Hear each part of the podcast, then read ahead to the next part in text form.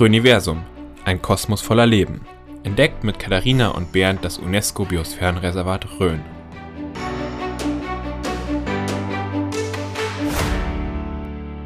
Herzlich willkommen zu unserem Podcast Rhöniversum, ein Kosmos voller Leben. Mein Name ist Bernd, ich bin der Geschäftsführer der Umweltbildungsstätte und bei mir ist die Katharina, unsere pädagogische Fachbetreuerin. Und gemeinsam wollen wir euch spannende Menschen rund um das UNESCO-Biosphärenreservat Rhön vorstellen. Heute zu Gast bei uns ist Lukas Nietzsch. Lukas ist der neue Digital Ranger vom Biosphärenreservat Rhön. Herzlich willkommen bei uns, Lukas. Hallo. Willst du vielleicht zu Anfang ein bisschen kurz was über dich erzählen, dann Bezug zu Rhön, einfach so ein paar Infos über dich? Na klar, sehr gern.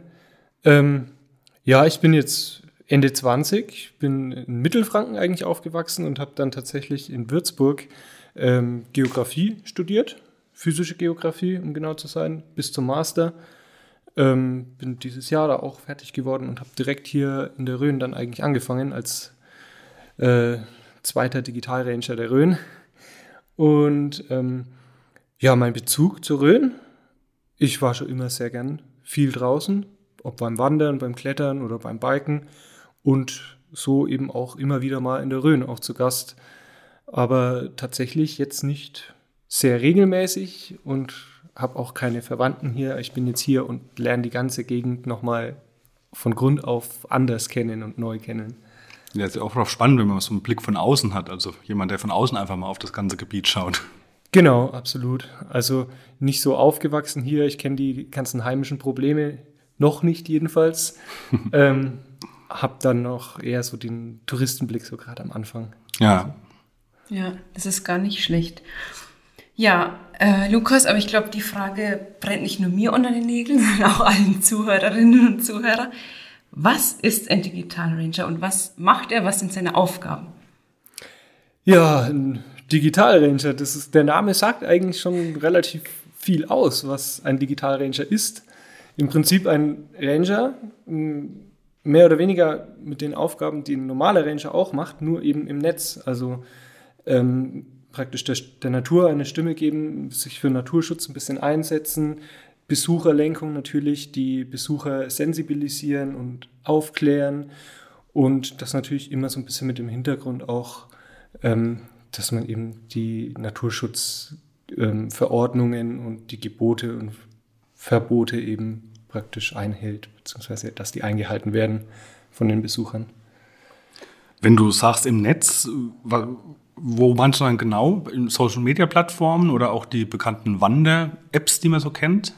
Ja, genau. Also ich auf vielen, vielen ähm, Outdoor-Plattformen, sei es jetzt Komoot oder Outdoor Active, ähm, aber auch tatsächlich in anderen Apps. Also ähm, ich schaue schon auch wieder auf Instagram, auf Facebook und da gibt's auch immer wieder verschiedene Gruppen und verschiedene Bilder, die dann irgendwie gegen ja, sensible Inhalte irgendwie verstoßen. Und das ist eben so das eine, eben auf diesen Plattformen zu gucken, aber auch, dass so die, also andere Informationen im Netz, die zu finden sind. Es gibt viele, viele, ja, Outdoor-Seiten, kleinere Portale, kleinere Seiten, die jetzt speziell vielleicht für die Rhön sind, die dann dort irgendwelche Tipps, Tourentipps oder ähm, kleine Highlights anpreisen und auch sowas unterliegt natürlich keiner Kontrolle und da versuche ich dann eben auch mal solche Seiten zu finden und mal zu checken, ob das äh, alles so stimmt. Was wäre zum Beispiel so eine sensible Information, die man da finden könnte? Naja, es geht also zum Beispiel auch immer wieder um so Probleme, wenn es jetzt, also wir haben hier zum Beispiel auch Schwarzstörche, die ja auch geschützt sind und wenn man da jetzt genau angibt, in welchem Gebiet die jetzt ihr Nest haben und brüten, dann könnte das natürlich Fotografen oder andere begeisterte Leute anlocken und so dann doch zu einer Störung führen oder auch bei den Birkhühnern. Das kann natürlich auch sein, dass da eben auch in der Brutzeit gerade dann viele Fotografen auf einmal vorbeikommen und die sind ja sehr sensibel. Und was du gerade noch angesprochen hast mit diesen ganzen kleinen Plattformen und Informationen und Wandertipps, da fällt mir ein, das war gar, gar nicht so lange her, dass eine Schulklasse da in, in den Bergen irgendwo verloren gegangen ist. Da hatte der Lehrer eine, eine Wanderung rausgesucht als irgendwie leicht und dann mussten sie irgendwo auf irgendeinem Pass gerettet werden, weil sie einfach nicht mehr weitergekommen sind, die Schüler. Und das ja. ist dann quasi genau so eine Aufgabe, das zu verhindern, dass so falsche Informationen quasi gegeben werden. Genau, das ist auf jeden Fall eine Aufgabe. Bei dem Fall waren das ja 130 Schülerinnen und ja, Schüler so ungefähr. Erinnerung. Ja. Und das war dann eine gemütliche Feierabendrunde, also so stand es im Netz und das war dann eben natürlich nicht so, ähm, also das war dann sehr überfordernd für die, für die Schulklassen. Ähm, es ist natürlich jetzt hier ein bisschen eine andere Situation, weil das war, ich glaube, es war Berchtesgaden. Irgendwo Alpenraum, ja. Genau, und das sind die Touren natürlich auch ein bisschen Mhm. krasser, sage ich jetzt mal. Und hier in der Rhön ist es dann ein bisschen äh, entspannter, sage ich jetzt mal, einfach weil die Gefahr beim Wandern tendenziell ein bisschen kleiner ist. Wobei wir jetzt hier aus unserer Erfahrung hatten wir auch bereits, dass eine Lehrerin auf eigene Faust los ist und sich halt völlig verlaufen hat. Und die haben wir dann wirklich gesucht, auch zum Schluss da mit ihrer ganzen Schulklasse. Also war jetzt keine äh, gefährliche Situation, aber einfach nur unangenehm für die ganze Gruppe, dass sie dann bis, ich glaube, zwei Stunden länger waren sie unterwegs, als sie in Wirklichkeit wollten dann. Ja, okay, das kommt natürlich auch vor. Aber auch wenn dann die Tour richtig gewesen wäre, ob sie das dann, Ja, weiß man nicht, gell? ja, naja. Ja, aber die Social Media haben ja auch dahingehend wirklich eine wahnsinnige Macht mittlerweile. Es gibt ja jetzt, also hat sich ja das Berufsbild des Influencers entwickelt und wenn da jemand mit, ja, es sind ja teilweise Hunderttausende bis Millionen äh, Followern, ähm, ja, und wenn man da irgendwie einen super Spot, da gibt es irgendwie die tollen Spots, vielleicht eher irgendwo im Bayerischen, im Königssee oder was auch immer, wird ein Bild gepostet und ähm, ja, dann natürlich auch genau ge gezeigt und verlinkt am besten noch, äh, wo das ist. Und ja, da habe ich auch mal gesehen, dass da dann richtige Touristenstürme ähm, ja durch sensibelste Gebiete laufen, auch fernab jeglicher Wege am besten noch. Ja. Und dass das ein echtes Problem darstellt. Ja. Das ist wirklich ein Problem. Das ist auch einfach sehr schwer zu kontrollieren und du kannst es auch schlecht voraussagen. Es ist natürlich immer so eine Sache, wenn man dann irgendwelche Bilder oder Inhalte sieht, wo man sich denkt, okay, das könnte da wirklich zu, dann zu einem Hotspot führen, gerade weil es ein Influencer mit, was weiß ich, wie viel hunderttausend Followern ist, dann kann das natürlich sehr viele Nachahmer anlocken.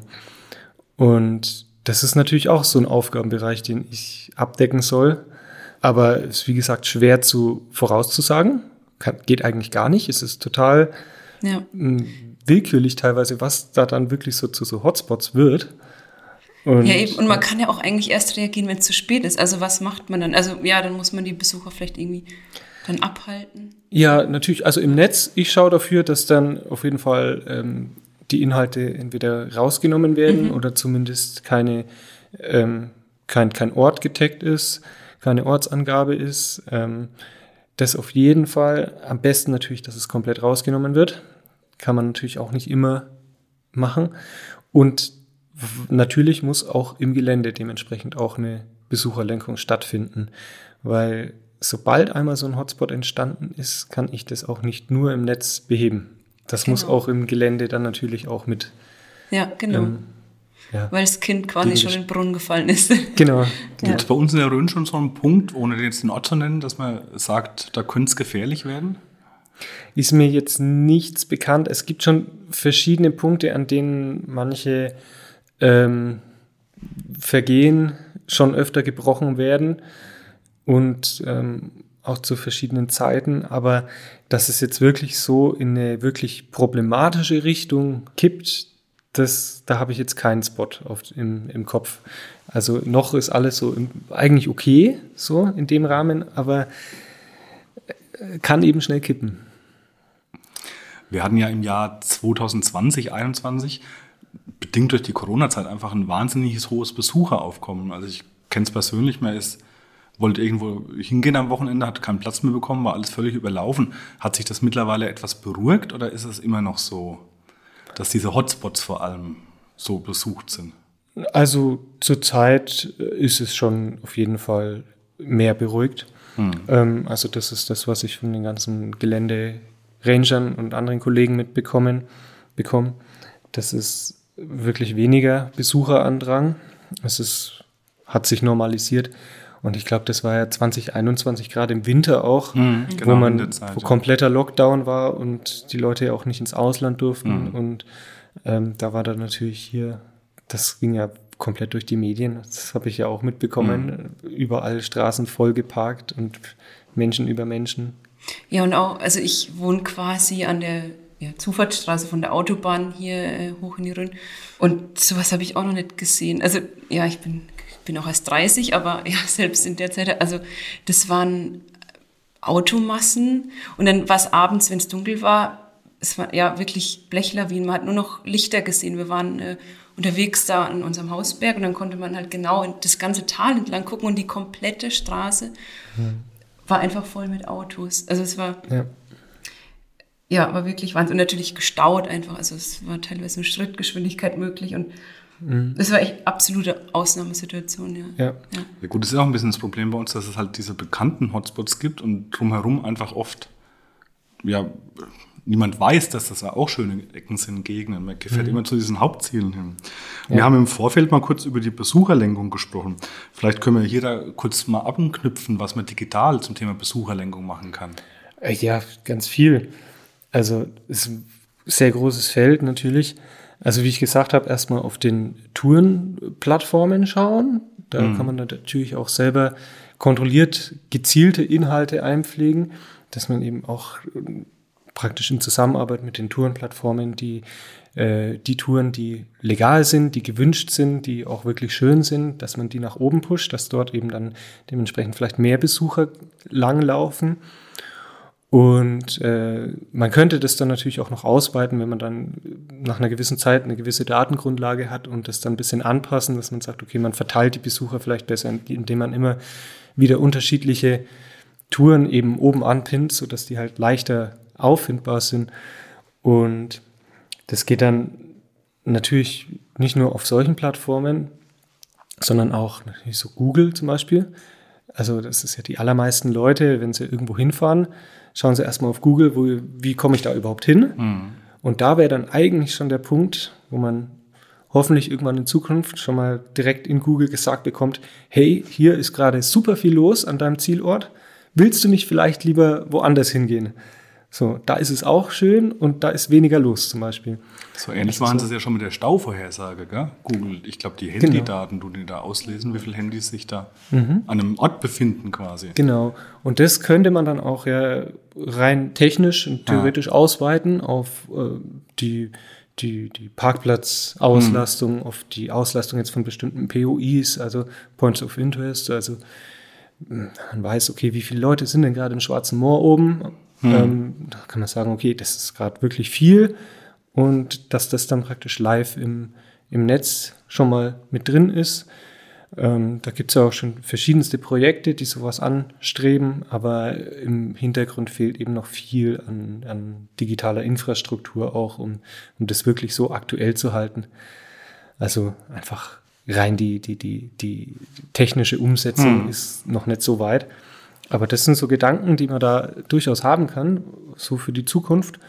Auch natürlich, was auch super spannend ist, die, die Besucher dann direkt im Gelände auch zu, zu erreichen. Jetzt, jetzt hat ja jeder ein Smartphone und wenn man dann im Gelände ist und dann direkt eine Push-Nachricht bekommt, an deinem Standort ist ein schöner, interessanter Punkt. Das heißt jetzt hier irgendwie Flora, Fauna, Geologie oder sonst was, bisschen Hintergrundinfos geben oder auch direkt sagen, oder dieser Weg vorne ist, ist gerade nicht passierbar, weil vielleicht Starkregenereignisse, hm. ein paar Bäume sind umgestürzt, wie auch immer, einfach direkt solche Gefahrenmeldungen und, und Wegesperrungen direkt aufs, aufs, aufs, äh, aufs Handy schicken. Das sind so gute Möglichkeiten und was ja auch im Digitalen funktioniert. Und man kann es auch noch weiter spinnen, gell? Also wenn ich jetzt noch weiter in die Zukunft denke, so es erste Experimente sozusagen, es ist kein richtiges Experiment, aber äh, ihr erinnert euch bestimmt an das an das Pokémon Go. Ja. Das mhm. ganz ganz beliebtes Spiel, wo man praktisch am Handy mit der mit der Standortangabe eben spielen kann. Und das kann man sich ja auch durchaus vorstellen in einem ja, Naturschutz-Besucherlenkungszusammenhang. Also wenn man da andere Spiele mit anderem Hintergrund, mit anderem Setting ähm, sich überlegt und dann guckt, wie kann man die Leute im Gelände in so einem Live-Spiel sozusagen ähm, lenken. Also da gibt es Ideen und verschiedene Leute machen sich da auch schon Gedanken drüber was man da so realisieren könnte. Und vielleicht ja, ist, ist das was, was uns in fünf bis zehn Jahren oder vielleicht schon früher, vielleicht später irgendwie beschäftigen wird. Und ist auf jeden Fall was, wo ein Digitalranger dann vorbereitet sein müsste. ja, ist echt eine super spannende Sache, ja.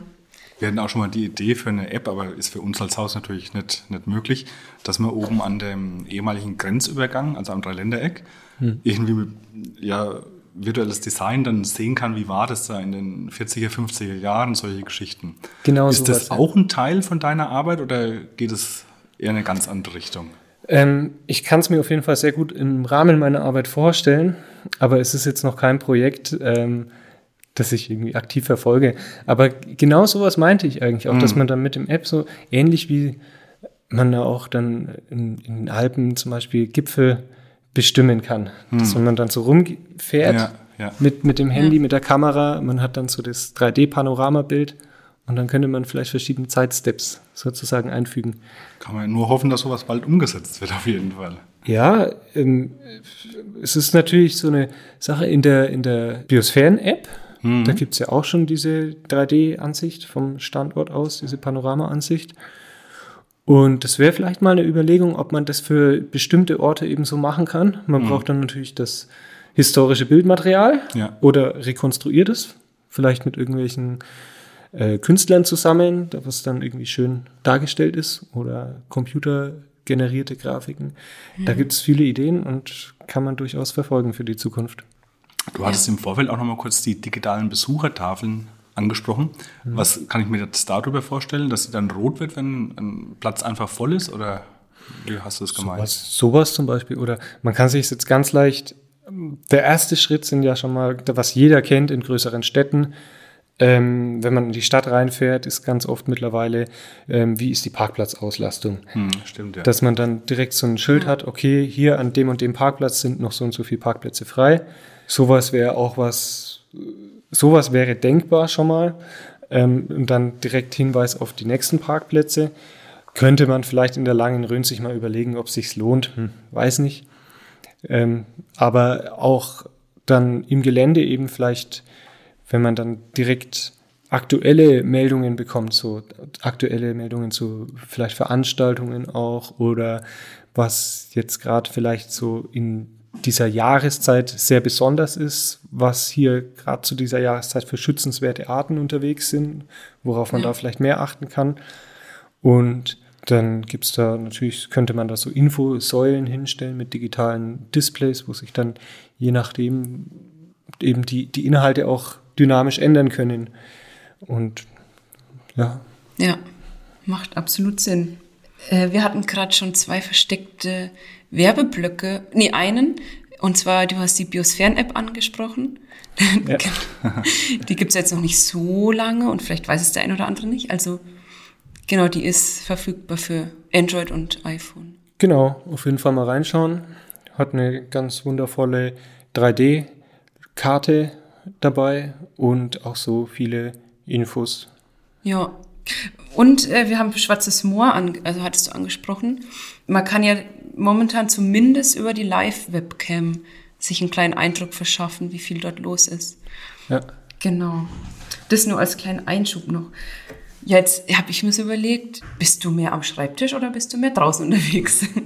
Ich bin tatsächlich mehr am Schreibtisch eigentlich. Ja, schön. Ich gehe schon auch sehr gerne raus und ähm, oft dann eben auch, um mir einfach ich brauche auch das Bild vom, wie, wie ist es live im Gelände, um dann ja. auch Dinge im Netz umsetzen zu können, um auch Infos aktuell zu halten. Und wenn man dann irgendwelche Hinweise auch bekommt, dass dort wieder äh, auf reinen Wanderwegen eine Gruppe Mountainbiker unterwegs war, muss man schon mal manchmal auch schauen, sind die Wege auch gut beschildert, kann man das weitergeben? Und das ist, schaue ich mir schon auch gerne manchmal an. Ist es wirklich so verwirrend? Kann ich da im Netz vielleicht noch mal bessere Hinweise streuen, dass es irgendwie nicht, nicht so oft vorkommt? Ja. Ja, also. aber du brauchst ja eigentlich auch ein starkes Netzwerk für deine Arbeit. Also du musst ja eigentlich wahrscheinlich mit ziemlich vielen auch zusammenarbeiten. Allein schon mit deinen Ranger-Kollegen, die eben im, draußen unterwegs sind. Vielleicht auch mit der Rhön GmbH, dem der touristischen Einrichtung oder anderen Kollegen, wie zum Beispiel auch Biologen, die dir vielleicht sagen, hey, ähm, ja, da darf auf jeden Fall jetzt keiner hin oder vielleicht auch grundsätzlich besser niemand, ja. Ja, genau. Also das ist absolut korrekt. Ich, ich bin und das, ich hatte das Gefühl, dass ich so ungefähr den ersten Monat, als ich da war und angefangen habe, eigentlich nur dabei war, mich zu vernetzen. Und ja. natürlich mit der Rhön GmbH, ähm, weil die ja auch viel touristische Inhalte anbieten. Ähm, tatsächlich pflegt die Rhön GmbH auch viele Inhalte in Outdoor Active. Und ähm, mit denen natürlich, mit dem Naturpark natürlich auch. Ich meine, der Alvaro, der äh, kümmert sich um das Wegenetz und er ist ja im Naturpark ansässig und man hat da einfach super viele Überschneidungen und ja. natürlich auch mit den, mit den Verwaltungsstellen von Thüringen und Hessen muss auch abgesprochen werden. Und gerade die, die Biosphären-App, was wir gerade hatten, ist ja länderübergreifend. Und deswegen müssen da auch schon viele Sachen auch immer wieder abgesprochen werden. Dann sind natürlich auch viele andere Leute auch mit im Boot und Behörden auch im Boot, die Naturschutzbehörden, UNB, HNB, ähm, ab und zu hat man mal was mit denen zu tun oder ähm, auch mit dem Umweltministerium, mit dem LFU, da bin ich also auch vor allem mit dem Umweltministerium in Kontakt wegen verschiedenen anderen Sachen und Projekten und digitalen Besucherlenkungsmaßnahmen.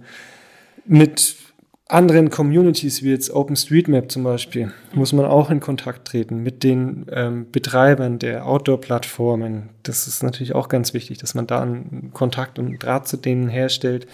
Und dann gibt es natürlich auch noch andere Digitalranger in Bayern. Und wir haben auch einen regen Austausch. Und das ist natürlich auch, ja, da profitieren immer auch sehr viele Leute davon. Und dann gibt es natürlich auch noch viele weitere, mit denen ein Austausch vorgesehen ist in Zukunft und ähm, hoffentlich noch mehr passiert. Gibt es denn da auch Reibungspunkte, gerade wenn ich jetzt an die Rhön GmbH von der touristischen Seite denke und dann vielleicht äh, Biosphärenreservat von, wie Katharina gesagt hat, biologischer Seite, sensible Gebiete? Oder gibt es da eine Einigkeit? Eigentlich ist das alles sehr, ähm, also die Zusammenarbeit ist sehr entspannt und, mhm. und sehr konstruktiv eigentlich immer. Und äh, ich habe jetzt überhaupt nicht den Eindruck, dass da irgendwie wirklich große ähm, Differenzen da sind. Ähm, eigentlich wollen ja auch die allermeisten Leute schon, dass der Naturschutz gewahrt ist und dass auch Besucher in die Rhön kommen. Und natürlich muss man da an manchen Stellen vielleicht Kompromisse machen, aber das findet alles eigentlich auf einer sehr fairen Ebene statt. Ist so zumindest mein Eindruck. Und kannst du jetzt schon einschätzen, nach der relativ kurzen Zeit, was so die größten Herausforderungen an deinem Arbeitsplatz sind? Also was dazugehört, ist definitiv die Fülle im Netz. Hm. Also es ist unüberschaubar. Ja, das glaube ich. Das die, alle Inhalte im Internet, das ist extrem viel und es ist auch extrem schwierig, sich da überhaupt einen hm. Überblick zu verschaffen, gerade weil das einfach extrem dynamisch ist und sich Tag ein, Tag aus Inhalte ändern. Das ist auf jeden Fall mit die größte Herausforderung. Und ansonsten, anfangs fand ich es wirklich schwierig, mich überhaupt in der Rhön mit den ganzen vielen verschiedenen Vereinen und Organisationen und Verwaltungsstellen äh, zurechtzufinden, wer macht was, wer ist wofür zuständig und man wird immer noch überrascht. Das kann ich mir vorstellen, ja. Ja, mir sind tatsächlich jetzt noch äh, drei Fragen äh, so gekommen, wenn du ähm, erzählt hast. Und zwar hast du ja das länderübergreifende Biosphärenreservat angesprochen, ein bisschen dem Biosphärenreservat über Thüringen, Hessen und Bayern. Mhm. Dein Einsatzgebiet ist aber schon nur auf bayerischer Seite grundsätzlich. Also und das lässt sich natürlich nie so ganz trennen, aber. Ja. Genau. Im Endeffekt ist es den Besuchern ja egal. Oder sie kriegen es gar nicht richtig mit, mhm. ob sie jetzt in Bayern, Thüringen oder Hessen gerade sind. Ja. Und ähm, viele Touren sind ja auch länderübergreifend und in dem Sinne ist meine Arbeit schon auch in gewisser Weise länderübergreifend, aber mein Fokus ist schon eher in Bayern. Mhm. Also äh, auch, ich meine, das größte Naturschutzgebiet außerhalb der Alpen, die lange Rhön, liegt hier und das ist schon, schon auch so. Ist schon Aufgabe der, genug. Genau, ja. Absolut, ja. Und du hast angesprochen, du musst auch ähm, zu den Betreibern der Plattformen wie AutoActive oder Komoot ähm, Kontakt aufnehmen. Wie ist denn das so deine Erfahrung? Sind die da begeistert, wenn du sagst, hey Leute, da müssen wir jetzt nochmal nachsteuern, also das können wir so nicht stehen lassen? Sind die da eher offen oder fühlen sie sich da ein bisschen auf die Füße getreten oder wie sind die da so drauf? Also mit Gomol zum Beispiel funktioniert das schon einigermaßen gut. Also wir haben da schon, ähm, also ich habe da schon Ansprechpartner, mit denen ich auch eigentlich ganz gut über die Probleme und die Inhalte reden kann. Es ist natürlich so, dass ich dann manchmal ganz gerne Sachen direkt gelöscht haben würde oder zum, ja, aber das ist dann nicht, nicht so einfach und es ist so, dass die das natürlich aus einer ganz anderen Perspektive auch betrachten mhm. und ja. ihre, ihre Plattform natürlich aus einer komplett anderen Perspektive betrachten und das harmoniert eben nicht immer mit meinem Auftrag. Ja, ja, das kann ich mir vorstellen. Mhm. Ja. Aber es ist, man kommt zurecht. Ja, eben, man, man arrangiert sich. Und du hast Digital Ranger Kollegen angesprochen. Die Stelle hier in der Rhön gibt es ja jetzt noch nicht so lange. Gibt es die anderen schon länger, weißt du das? Oder sind die auch mit dem? Es sind ich glaube, wir sind aktuell fünf Digital Ranger in ganz Bayern. Und meines Wissens nach sind alle von uns äh, aktuell über die EU finanziert, mhm. über das ESF-Förderprogramm, das ja im Laufe oder in, als Reaktion auf, auf die Corona-Pandemie genau. ähm, ins Leben gerufen wurde, auch so. Und dadurch, darüber werden wir alle finanziert. Was macht dir denn am meisten Spaß an der Arbeit? Wir hatten jetzt ja eigentlich vorher die Herausforderungen, aber ja, es gibt ja nicht nur Herausforderungen. Ja, wenn, Spaß macht es natürlich immer, wenn man so kleine Erfolge sieht, gell? Wenn man dann irgendwie Rückmeldungen auch von Leuten bekommt, dass, dass das tolle Hinweise waren, dass, äh, dass sie sich irgendwie gar nicht so bewusst waren, was sie da draußen im Gelände machen oder was sie dann dadurch machen können, indem sie Inhalte verbreiten, die halt gegen die äh, eine, ja, Naturschutzauflagen verstoßen. So. Und wenn die sich dann praktisch melden und sagen, hey, danke für die Hinweise, ich werde es ändern, ich werde es rausnehmen, ich werde mehr darauf achten, das ist dann natürlich schon immer so ein kleiner Erfolg. Und das macht dann schon natürlich auch Spaß, dann kriegt man ein bisschen mit, wofür man es macht. Ja. Und natürlich auch die, die Zusammenarbeit mit den Kollegen, die Zusammenarbeit mit den, einfach hier auch in der Rhön und in, in dieser Kulisse, das ist schon, schon wahnsinnig schön. Ein wahnsinnig spannendes Themenfeld. Leider müssen wir zum Schluss kommen. Die Zeit läuft radikal gegen uns. Wir haben immer noch drei obligatorische Fragen zum Schluss, die wir auch gerne dir stellen würden. Die erste Frage ist, hast du denn schon einen Lieblingsort in der Rhön? Ja. Willst, ähm, willst du uns verraten? Oder? Die Obstwiese. Tatsächlich. Die Obstwiese, aber ich sage jetzt nicht welche. ja, aber das sind oft so so Punkte, da kommt man einfach gar nicht drauf. Und das ist so schön, man muss nicht immer zu diesen Hotspots fahren, wo jeder hinfährt im Endeffekt. Gell? Ja, genau. Unsere zweite Frage ist, was für dich Nachhaltigkeit bedeutet. Ah, das ist ja auch eine Frage, über die man eigentlich einen ganzen Podcast füllen könnte, oder? Das stimmt. Ja, wir wollen eine Antwort von dir. Eine, eine Antwort, ich versuche mich kurz zu halten. Für mich ist Nachhaltigkeit eigentlich sehr, sehr eng damit verknüpft, bewusst zu leben, dass man eben versucht, einen möglichst geringen Impact auf die Erde und auf die Mitmenschen zu haben, auf die Ressourcen zu haben. Also konkret praktisch mh, hm, wenig konsumieren, bewusst konsumieren, nur das eigentlich, was man wirklich braucht, schauen, dass man da auch ähm, eben ressourcenschonend handelt versucht vielleicht irgendwelche Projekte voranzutreiben, was Kreislaufwirtschaft angeht, Menschen beeinflussen und also in die Richtung beeinflussen, dass sie das eben auch versuchen und genau, einfach so zu gucken, dass alle anderen Menschen, ob sie jetzt leben oder noch nicht, auch eine lebenswerte Welt haben. Und unsere dritte und letzte Frage wäre, wenn du, was heißt wer ist, wenn du einen Wunsch frei hast für die Rhön, was würdest du dir wünschen? Ähm, aktuell Regen. Regen, ja. Das ist wirklich ja, spannend. Tatsächlich, also viele Tage hintereinander, schön, moderat, nicht zu viel, aber konstant. Absolut, genau. Vielen lieben Dank für das wirklich spannende Gespräch. Ich denke, viele von uns haben überhaupt noch nicht gewusst, dass es überhaupt einen Digital Ranger gibt oder geschweige denn, was für ein Aufgabengebiet er hat. Schön, dass du heute zu Gast warst und uns den Einblick gegeben hast. Und dann wünschen wir dir alles Gute für die Zukunft und dass du da auch gut dranbleiben kannst. Vielen Dank. Ja. Vielen Dank, Lukas. Ja, ich danke euch. Macht's gut. Tschüss. Ciao.